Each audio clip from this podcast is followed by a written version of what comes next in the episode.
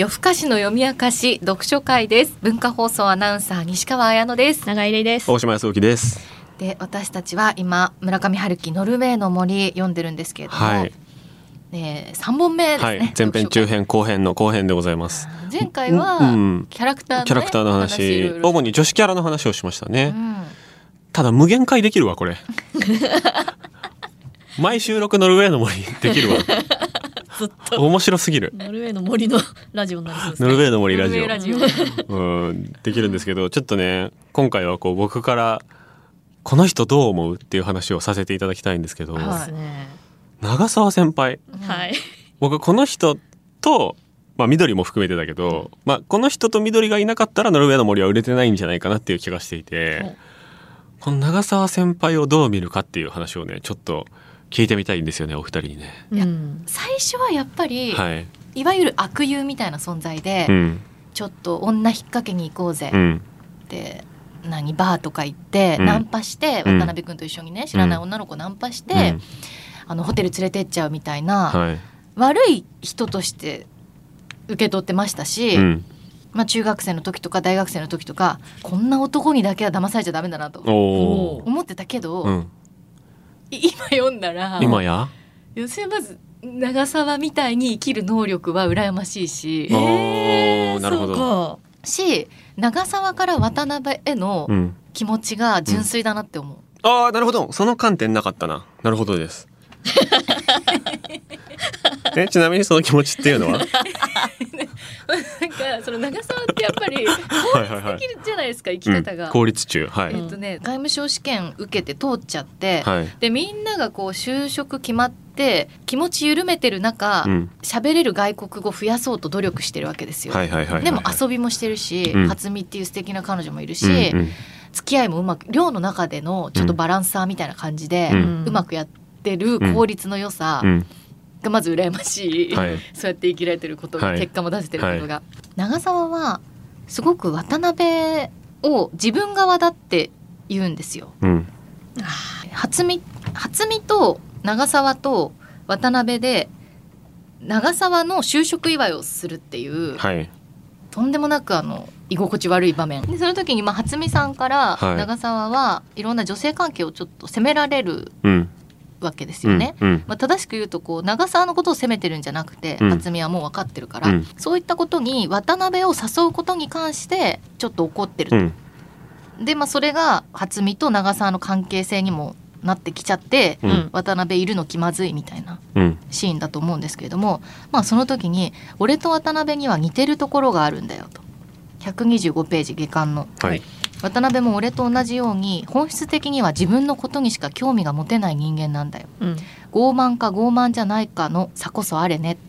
自分が何を考え自分が何を感じ自分がどう行動するか。そういうことにしか興味が持てないんだよ。だから自分と他人とを切り離してものを考えることができると。うん。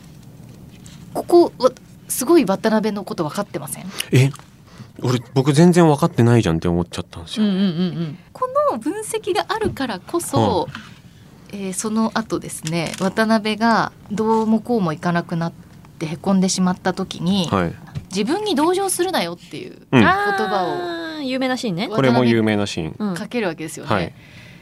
えそこですそんな友情羨ましくないって思う。189ページね。お素晴らしい。自分に同情するなと彼は言った。自分に同情するのは下劣な人間のやることだ。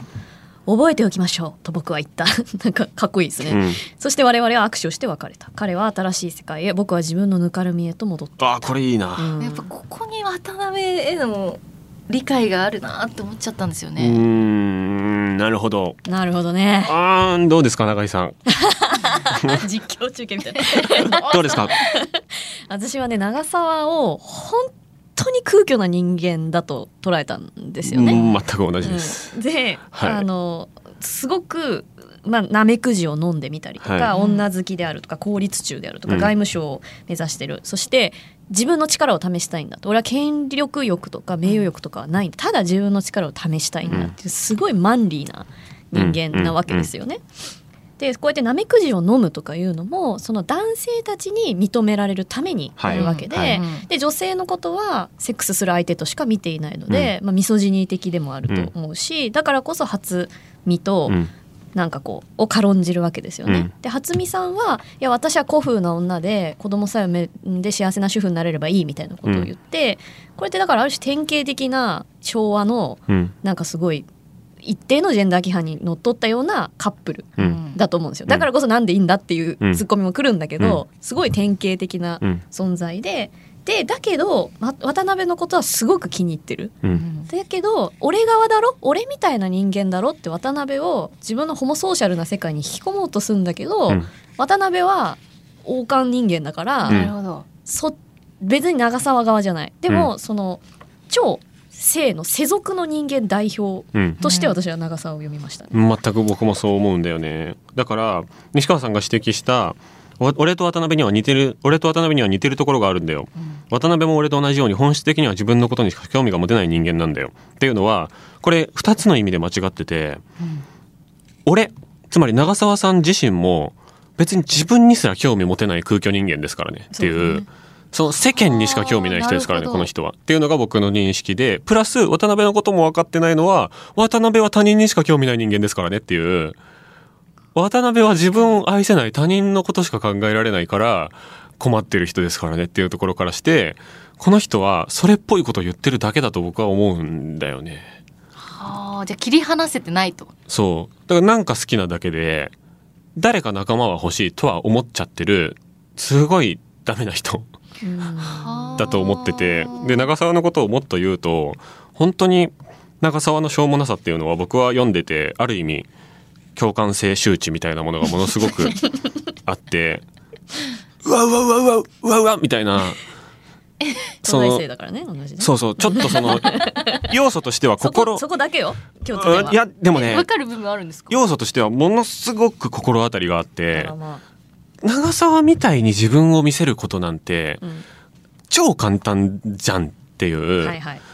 ことはすごい思あーう。でこの人を渡辺が一目置いてるのって、まあ、学力とモテとあと規定列行動とうん先民的教養主義みたいな、うんうんもうこの4本刀ですよね。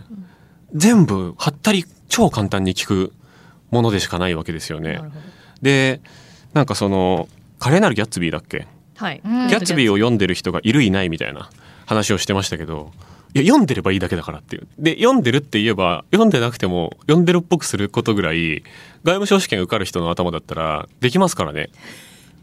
じゃあ読んでないんだ。読んでないと思うよ俺は。長澤全然本読んでないんだ。そう。でそのなめくじを読んだとか何人抱いたみたいな伝説とかも、うん。めちゃくちゃ盛られるように頑張って行動してるんだと思うんですよ彼はだからセルフプロデュースの天才みたいなやつっていうのは往々にして学生コミュニティにおいてはこういう地位を築きがちだなと僕は思っていて、うん。で僕もその学内僕自身がこう見られてたとは思わないけれども、うん。なんかその新しいこと言ってそうな人その起業家とか その論客みたいな人のそっちそのそう上の世代の人をめっちゃバカにしてる人の本とかをすごい読んでうんそれを受け売って飲み会とかでうん「いやいやこれはこうなんだよ」みたいなこと言って「あ確かに」みたいに言わせて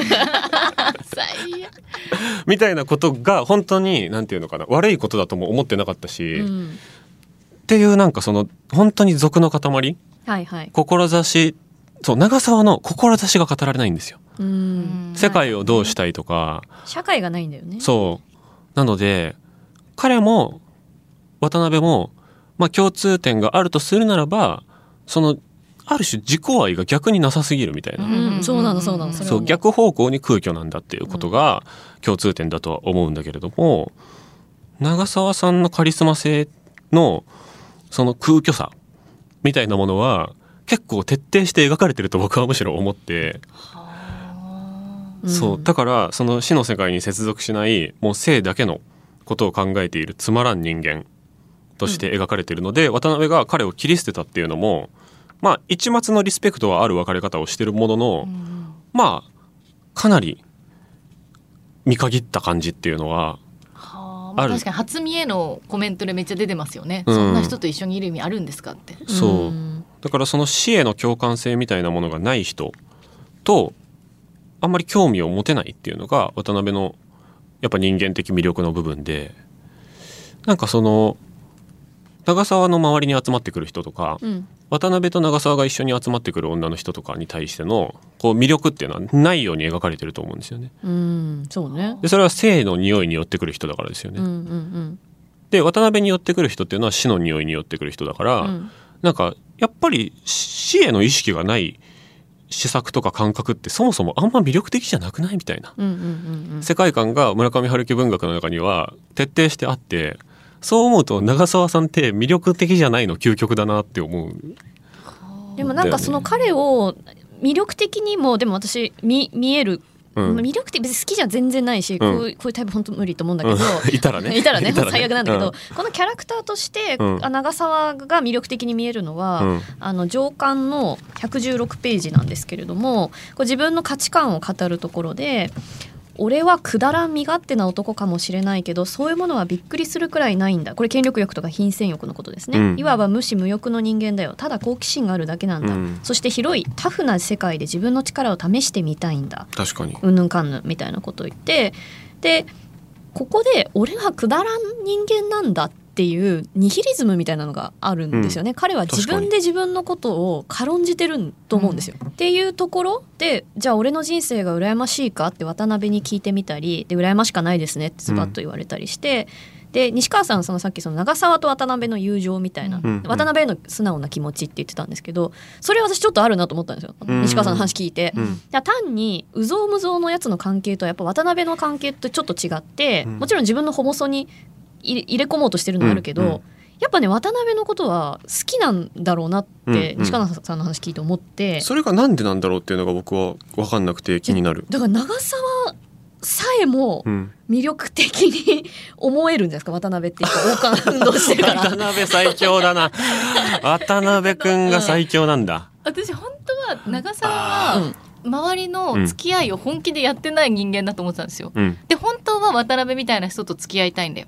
あーあのまあちょっとあるかもそれ。確かに。あ、それもある。あるあると思うあると思う。だってね117ページなんてまたどこかで俺たち出会いそうな気がするんだなんて言って。大好きなんだもん。大好きなんだよね。でも俺の予感ってよく当たるんだぜなんて言って。うん、で多分これ唯一本音を言うんですよね。人生の行動規範って何ですかって渡辺に聞かれてお前きっと笑うよっつって紳士であることだっていう。うん。あれ？みたいなこと言うんだけど、うんこれ本当なんですよねきっとね長澤は渡辺に多分これを初めて言ったんだと思ったんです私は。うん。で これもちょっと浅いけど、ね。浅いそうそうそうあそうなんだよ。その浅さを言えたんだと思ったの。うんうん紳士もう本当に笑っちゃうようなえそんなことでっていうことあをー本当はもっとかましたいけど。そうそうそうそうそああ、そう。うもっとかっこつけられるでしょ長澤って。うん。うん紳士なんだって言ってえー、みたいななってで変わった人ですねって僕は言った、うん。お前は俺がこれまで会った人間の中で一番まともな人間だよと彼は言ったって、ここにやっぱ渡辺をすごくね特別扱いしてる感じはした。確かにまともな人間だよって。これは本音だろうなと本音だと思思う。し自分の浅さをどっかで分かってるしうん別にまあいいやとも思ってる、うん。あああれは？初見への思いは？いやないと思うよ。ないと思う。ないないない。単なる。同僚ないないない。うん。えじゃああのないっしょ。最後の手紙とかも最悪ですか？え最悪でしょないでしょ、うん。女性に対してないと思いますよ。人を愛するとかないと思う。うん。愛とか全くないと思いますね。し言ってもこの人もなんかカリスマみたいに描かれてるけど21人の人ですからね。そうそうそうそう。忘れてた。そうそうそう。年齢忘れてた。にそう大学4年生とかですからね。そうか。だから本当にしょうもないと思うし。お前えでも他の女の初見は違うでしょ？違いやいやだから違うよ。だから 違うこれもいろいろあってその後輩みたいななんかおなじみの後輩みたいなやつに本命の人は一人しか言っちゃいけないんですよ。勉強になる。そう。口滑らしたりそこが仲良くなったりしてその長澤さんに「いや本命の人もう一人いますけどどっちが大事なんですかね?」みたいな対抗馬みたいな名前出されちゃうと困るから長澤はみんなのこと本命って言ってるんですよ。なるほどねうわっていうことだと思うけどな俺は。他にいたんだ初見みたいな女がいやでもいただろうね確かてに思うけどな。うんだってね毎日一緒にいるわけじゃないでしょ渡辺と。そうねうん。悔しいだからそれは分類されてて長澤ぐらいの頭だと頭の中でフォルダ分けされててこの世界 A の中では初見本命一番弟子渡辺みたいなで世界 B, B では本命みゆき一番弟子なんか高橋みたいな。その世界が。これはいませんからね。読者あいないいないからね。ででもその長沢中心の物語にするとそんなつまんない話になっちゃうわけですよ、ねとてつもなく陳腐な話になっちゃうわけですよね。そう。一個一個の世界が固有じゃないから。一個一個の世界に固有の思い入れがないドライセックスだからもう面白くもなんともないですよ。長沢の人生は。最悪そんな人。そう。嫌いになってる。いやこれすごいでも鮮烈だったと思うな当時、うん。まあでも87年か、うん。ちょっとさまあこのバブル期のすごいありふれた人間かもしれないですねそうそうそうそうだと思うのよ。初めてちゃんと描いたのかもしれない。うんね、それを今に当てはめるとその、まあ、ベンチャー企業とかそう。なるんだ。そう。ねあーなんか分かってきた。ベそう。何々の法則みたいな本ばっかり本棚にある人うん。ですね。うんそうん、で俺はねこれで長沢の反動でかわいそうなのが突撃隊だと思ってて、突撃隊をあんなにダサく描くことはない。でそれはその 長澤さんのことかっこよくて突撃隊のことをダサいなんて言ってるやつは本当にしょうもない。本当にそう。でそんな人は何歳か知らないけれども10歳10 10年経ってもう一回読み直してほしい。いやほんで私その 最初の渡辺のいけつかない部分、はい。全部ピンクの付箋貼ってるって言ったじゃないですか、うんうんうん。いっつも突撃隊の話をね鉄板みたいにお笑いのネタとして出すの。あの自分がいいと思ってる女性に、うん。例えば133ページもうん緑に、はい。僕は例によってうん。日の丸の話やら突撃隊のラジオ体操の話やらをした。ふざけんじゃないよ。緑も突撃隊の話で大笑いした。突撃隊は世界中の人を楽しい気持ちにさせるようだった。バカにしじゃないよ。あんた行動映せんのかい？そうだ。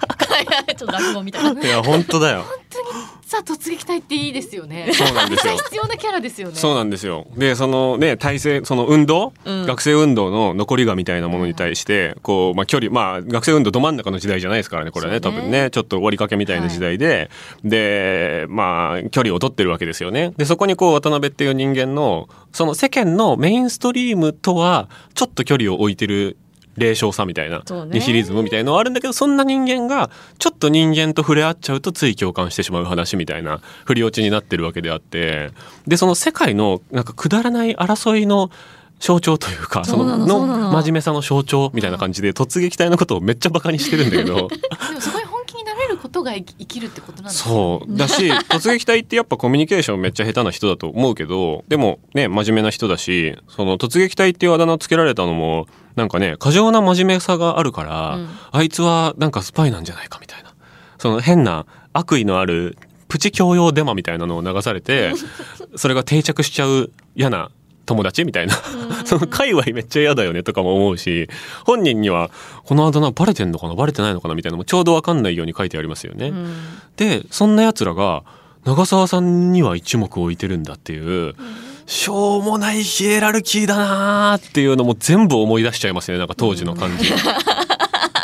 全然違うよ僕の生きてたのは2010年代だから全然4、えー40年違うんだけどでもなんかちょっと真面目なものを冷笑してちょっとその順位から外れたところにあるものを勝手に圧倒的なものだと見なしてっていうのはああ長澤さんみたいなやつがいるから突撃隊がバカにされるんだって俺は思うし。そうだよ。その通りだよ。しちょっと変わったやつのそこにいない話を持ってエピソードトークとかに確かにしてたなって思うしうん。なんかもう本当に反省しますね。なんか。すごい自分事として読んで。いろんな観点から。突撃隊ぐらいうん。の存在感の人物として、うん。もう一人ちょっとここに出したいキャラクターがいるんですけど。まだ？あ分かったかな。どれどれえ緑のお父さん。え緑のお父さんってなんだっけ？あ緑のお父さんの話もしたいですね。キュウリキュウリ。キュウリね。はい。あのここまであんまり玲子の話してきてあそうないんですけどえちょ玲子でもう一本いく？もう一本いきます？よ行こう。もう4本取ろう。すいません。じゃあノルウェーの森。えっとまさかの4本目に突入です。面白すぎる。引き続きねあなたのノルウェーの森を読んだ感想も送ってください。メールアドレスよふあかしアットマーク gmail.com よふあかしのふは H です